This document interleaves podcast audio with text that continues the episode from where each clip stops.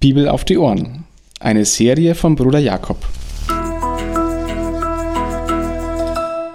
Eine Begleitung zum Bibellesen, um die Bibel, das Wort Gottes, zu entdecken und täglich besser kennenzulernen. Am selben Abend, als sich noch jeder der Jünger für den Verräter hätte halten können, brach mal wieder ein Streit los. Sie machten unter sich aus in einem rechthaberischen Streit, wer denn der Größte unter ihnen sei. Offensichtlich hatten sie das bevorstehende Reich Gottes vor Augen, in dem Jesus als Messias die Hauptrolle einnehmen sollte und sie die Jünger als seine Schüler natürlich auch einen Platz einnehmen wollten. Und erstaunlicherweise ist Jesus gar nicht erbost darüber. Er stellt die Logik der Welt mit der Logik des Reiches Gottes in ein ganz einfaches Gegenüber. Die Könige der Völker herrschen über sie und ihre Machthaber werden Wohltäter genannt. Das kann man ganz suffisant verstehen, denn die Machthaber damals haben sich Wohltäter genannt.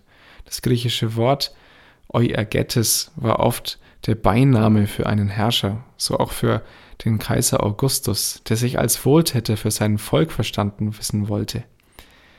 Ein Wohltäter, der auch auf Kosten seines Volkes lebte. So sollen die Jünger nicht sein, und so war auch Jesus nicht. Er gibt sich selbst als Beispiel. Nicht der, der oben ansitzt oder zu Tisch liegt, wie es damals war, ist der Vornehmste, sondern der, der den anderen dient, der der Diener ist. Und dann sagt Jesus, ich aber bin unter euch wie der Diener. Der Diener. Wir müssen davon ausgehen, dass Lukas an die Fußwaschung anknüpft. An die Fußwaschung, die uns im Johannesevangelium berichtet wird. Jesus hatte seinen Jüngern die Füße gewaschen. Er hat den niedrigsten, niedrigsten Dienst ihnen erwiesen. Er hat ihnen gedient als ein Zeichen dafür, wie er, wie Gott uns Menschen gegenüber ist. Er tut uns den größten Dienst, den wir nötig haben.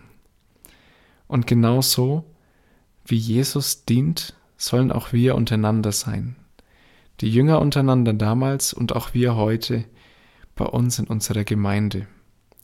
Nicht so schade für den kleinen Dienst.